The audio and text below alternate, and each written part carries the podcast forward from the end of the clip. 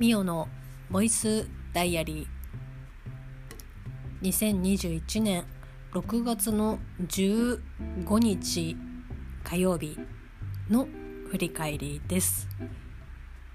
今ちょうど雨が降ってきてしまっていて雷も鳴っているので少しね音声が入ってしまう音声というか音が入ってしまうかもしれませんけど頑張って振り返っていきたいと思います。はい。えっと6月の15日はですね写真を振り返ると音楽のスクリーンショットが大量に出てきまして。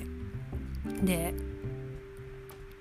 なんかこう普段ラジオを聴いていて、まあ、もちろんね自分の好きな音楽とかそういうのも自分で探してとか誰かが新曲を出したらそれを聴いてとかっていう昔から聴いてるアーティストさんもいれば最近ね聴いたアーティストさんの新しいのを聞いたりとかって言って結構音楽まあラジオもそうですけど音楽付けというか定期的に音楽を摂取しないとちょっと気が触れてしまうような性格なんですけど、まあ、朝もですね聞いてましてでラジオを聞いてると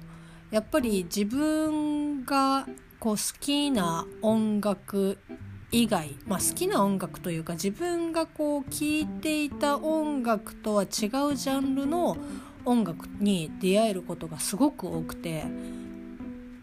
ラジオ番組でもこうニュースメインとかこうトークメインだったりとかすると、まあ、なかなかこう音楽が流れるっていうことは少ないんですけど「昼帯」のラジオはまあ大体流してるかな、まあ、TBS とかはそんなに割とトークメインだったりとかするんですけど FM 横浜とか東京 FM とかあと BFM とか JWAVE とかはやっぱりこう「昼帯」は音楽を絡めてあとトークも挟んでっていうスタイルが多いんですけど、まあ、その番組によってももちろんね流す音楽っていうのは全然違ってで私が好きだったまあもう今やってない番組なんですけど東京 FM の午後3時からやっている昼帯の番組「シンクロノシティ」という番組が、まあ、あったんですけどもうそれはね終了してしまいましたけどそこで流してた音楽っていうのは、まあ、本当にパーソナリティの堀内さんもそうですしこう構成作家の方とかその音楽流すスタッフの方とかも、まあ、本当にあなんか音楽すごく好きなんだなっていう。その新旧問わずもちろん音楽にこう古いからいいとか新しいからいいとかっていうことはもちろんないんですけどこう年代的なものっていうのはどうしてもやっぱついて回るものなので自分がこう言ったら生まれてなかった時にすごくこう流行った歌とか。あとはこう洋楽とかでも有名なところ以外のラジオを聴いてなかったら出会わなかっただろうなっていうようなこう洋楽とか。そういうジャズとかそういうのとかもういろいろですね。本当にいっぱい流してくれてまして。でまあその番組はねもちろんなくなってしまったのでもう聞くことはできないんですけどそういったこう音楽を流してくれるラジオ番組が好きだなと思っててやっぱりねこう感じるんですよ。あのあなんかこういろんなこうしがらみというかもちろん新しい音楽を常にこう発信していくっていうスタイルも大事だと思いますし、まあ、それによってねまあこう新しい音楽を流したからラジオにこう見返りがあるとかっていうわけではないですけどやっぱり話題になっている人気のある音楽を流すことによって視聴率が伸びたりとかっていうのはもちろんあると思うので、まあ、それはねやっぱりこう好き嫌いとかではなく仕事ビジネスとしては、まあ、そういった戦略とか考え方っていうのは大事だと思うんですけど、まあ、どっちかっていうとやっぱり私は聞くんだったら自分の知らない音楽を知りたいな出会いたいなっていう人間なのでだからいくつかねやっぱ同じ曲でも時間帯とか曜日とかによって番組ももちろん違いますしその構成作家の方も曜日ごとに違うので、まあ、広帯はねほとんど違うと思うんですけどだからそのそういった自分の希望を叶えてくれるラジオ番組に出会うのがですね結構なかなか難しくてでラジオ番組とかってまあポッドキャストとちょっと違うところっていうのが、まあ、もちろんこうタイムフリーで聞く追っかけで聞くっていうこともできるのであなんかちょっとあんまり好きじゃないなとかなんかちょっと違うなとかって思ったら他のこう曜日に移って聞いてみるとかっていうこともできるんですけど、まあ、リアルタイムだと当然できないですし、まあ、ポッドキャストと違うところっていうのはまああの過去に振り返ることもできなければこう何て言うんだろうな。ザッピングがしにくいでかつ倍速機能もないので、まあ、タイムフリーだったらこうね巻き戻しとかっていうのもできたりとかするんですけどなんとなくねこうポッドキャストと違って1から10まで全部聞かないとちょっとはこの番組が面白いかどうかわからんみたいな。かつ大タイの番組まあもちろんねその10分10分とか5分とかの番組もあったりとかするんですけど大体の番組がまあ最低30分からかなって。まあ、15分刻みのところはないんですけど30分、まあ、1時間、えー、と2時間、まあ、4時間とか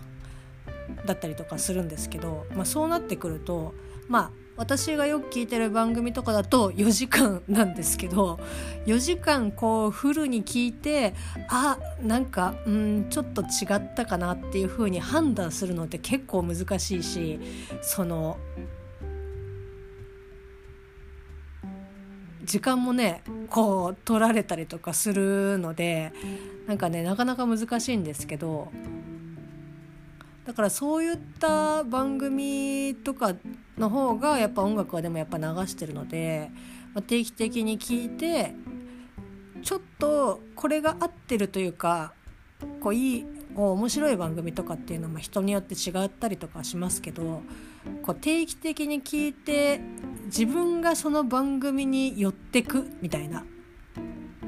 自分に合ってる番組を探すというよりも自分がこの時間だった時間帯だったら聞けるかなっていうこうストレスなくこう時間的にも大丈夫な時のラジオを聞いて自分が寄ってくみたいな スタイルでなんかこうなんだろうないいところを見つけてラジオを聴くっていう感じだったりとかするんですけどまあね本当に合わない番組は本当に合わないのでもうそれはもう聞き続けることはもうねちょっと難しいと思うんですけど私はそういったスタイルで今のまあ定期的に聞き続けられる番組を見つけたので、まあ、よかったしそこでも音楽をねガンガンいろんな流してくれるので聞いてるんですけどでまあこのね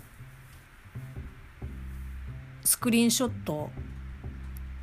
とかも音楽をね聴いてる私がこういう音楽を聴いてるよとかっていうのをスクリーンショットで撮って、まあ、ツイッターで発信したりとかするんですけど、まあ、だから本当に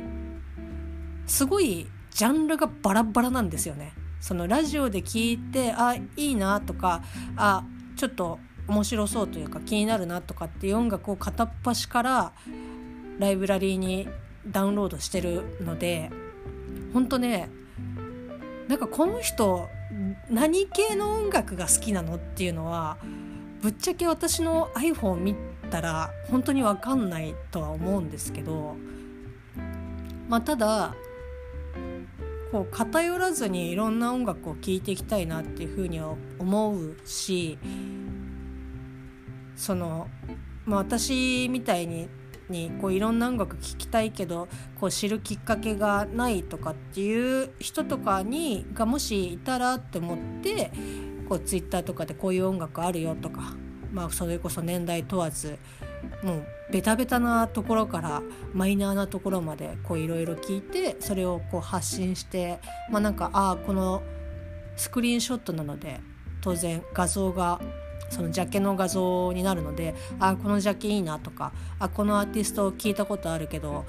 曲は聞いたことないからちょっと聞いてみようかなっていう風になんかちょっと思ってもらえたら嬉しいしそうやってこう音楽がねどんどん広がっていくっていうのは私も嬉しい私も嬉しいっていうかなんかこうちょっとえっ、と私が良かったなって思うことをこう共有して良かったなって思ってう人がまあ増えたらまあそれはなんかあよラッキーというかあまあよかったねっていう感じで、まあ、そういうきっかけになったら嬉しいなっていうふうには思いながら割と不定期でパシャパシャ撮ってバシバシツイートしている感じなんですけど、まあ、それがですね、まあ、6月の15日火曜日だったんですが、まあ、あとはですね晩ご飯はおそうめんを食べたりとかあとはすずりで買った T シャツを着たりとか、まあ、ちょっと今回はですねおかよさんのトイレビザールくんの注文をする際にですねまああのすずりさんも憎いですね。私のそんなになんかアクセスしてるわけじゃないあの見るのもおかよさんの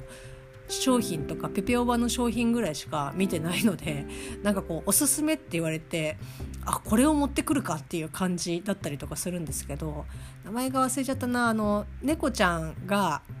割とちょっとリアリアルとデフォルメを足して2で割ったみたいな感じの猫ちゃんが、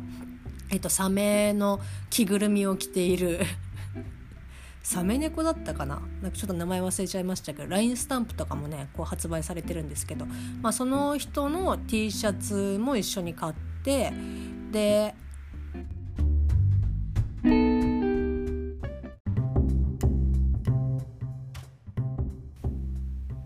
はい音声が途中で途切れたと思いますけどすみません。ちょっとね又助君から電話がかかってきてこのアンカーでてると、まあ、どのアプリもそうだとは思うんですけど通話が優先されてしまうのでその時点で録音が切れてしまいその前に喋っていたところに続きで喋るっていう方法がちょっとアンカーで見つけられなくて Audacity を作る使うのはちょっと嫌だったので分けて喋っております。はい。さっき何の話でしたっけ？あ T シャツですね。サメ猫の T シャツを、まあ、着たりとか晩ご飯でおそうめん食べたりとかっていう感じですかね。はい、であと昼間ねそのさっきラジオで音楽を聴いてとかっていう風に言ってましたけどもう私がこう新聞を読んだりとかあとはテレビで見たりとかニュース見たりとかっていう環境を自分で取得をしていないので、まあ、何かでこう世の中のニュースというか情報を知り得たいので、まあ、ラジオを活用してるんですけど、まあ、朝の番組とかだと割とまあまああの本当に新聞一面で取り上げられるようなことだったりをこうニュースで流れたりとかするんですけど、まあ、そういったところ以外で、まあ、その一面には載らないけどちょっとでもやっぱ重要だよねとかこの問題どうなったんだろうっていうのを掘り下げて、えっと喋る。かつ、まあ、私の中では割とこう信憑性というか、まあ、信頼がおける情報番組として、まあ、TBS ラジオのセッションを聞いてるんですけど、まあ、そのセッションでなんだろうなそのリアルタイムなニュースももちろん取り上げはするんですけどその解決してないとかそういったこう問題に対して特集を組んでこうディスカッションをするっていうコーナーが、まあ、不定期ではあるんですけど、まあ、あってで、まあ、そこでこの6月の15日の放送では名古屋入管の問題、えーと、事件に対して、まあ、実際その当事者の方の、えー、お姉さんと、まあ、その法人の方かな、まあ、一緒にその名古屋入管入管の方にいろいろ要請をした方の話をね番組で取り上げて、まあ、実際にこう話をするっていうことだったんですけど、まあ、それに対してね私はまツイートをしたんですけど、まあ、その名古屋入管のことだけじゃなくて他のこう問題というか解決をせずずっとこう長くこう放置されている、えっと、問題がまあ、日々更新されていくわけなんですけどもちろんねその緊急で対応しなければいけないっていう問題まあ今で言うともうコロナなんかは本当に第一優先でこう進めていかなければいけないとは思うんですけどそれ以外とかでもこうコロナ前に起きた問題だったりとかコロナ中に起きた問題だったりとかってその緊急性はないにしてもでもこれはちょっとまずいよねっっていうことがまああるんですけど、まあ、それに対してこう取り上げられたと時には、まあ、やっぱりその鮮度が高いっていうのもあるしそのメディアとかもすごく取り上げてもうその話題持ちきりみたいな感じだったりとかしたんですけどまあこうねのらりくらりこう先延ばし先延ばしして時間が経ってまあ、新しいこう問題が起きたりとかするとそういえばあの問題ってどうなったんですかっていうふうにこう言うこと自体もえまだそれ言ってるのっていうことがこう風潮というかなんだろう。このこれって問題だよね大丈夫っていうふうに言っている側がこうおかしい、えーと、もしくはなんかこう空気が読めないこう悪いっていう風にこうなりがちな世の中だったりとかするので、まあ、今回のね名古屋入管に関してもそうですし、えーと、森友の問題あの赤木ファイルのこともそうですけどやっぱこうねこう人一人亡くなってることなのでそれに対してはえまだ言ってるのとかっていうようなことは全然関係ないし時間時間がねいくら経とうが、まあ、それに対して解決というかね明確なことがこう出されない限りはもうずっとこう言い続けるべきだと思うし、まあ、ただねそのもちろんそれだけにこうずっとフォーカスするのが難しいっていうのも十分分かってますけど、まあ、やっぱりだからこう忘れないっていうことがすごく大事なんだなって思いますなので私はその番組の時番組が放送中の時に、まあ、その番組のツイッターあツイートをですね、まあ、リツイートして、まあ、忘れないようにっていう形で発信を、えーと、ここの6月の15日にはしておりました。なんかねこう結構セッションを聞いてツイートをしてるとあなんかすごくこう右寄りな人なのかなっていうふうに、まあ、この右寄りって言い方もあんま良くないかもしれないですけどっていうふうに思われてるんだろうなっていうふうに 思うんですけどまあなんかそう言ったのにこうね、まあ、もちろん発信の仕方とかにもよるとは思うんですけどそういったものにこう目をこう背けてというかこう面倒くさいとかどうせとかっていうので目を背けてこう今目の前のことだけに目の前のことだけを考えて行動するっていうのもなんか私はそれはちょっとあんまりまあね良くないというか、まあ、そのそうなるのも分かるし自分がそういう時ももちろんあるからまあ仕方がないんですけどでもやっぱり自分の心的に大丈夫な時にはきちんと、まあ、自分の国で起きていることに対してはまあ、自分が何かできるとかっていうことはすごく限られてきますけどそれを認識して考えるっていう行動は、まあ、あのやめないで頑張っていこうかなっていうふうに常に思ってるんですけどこの日は特に思っておりました。まあ、そんな感じの6月の15日火曜日振り返りでした。それではまたね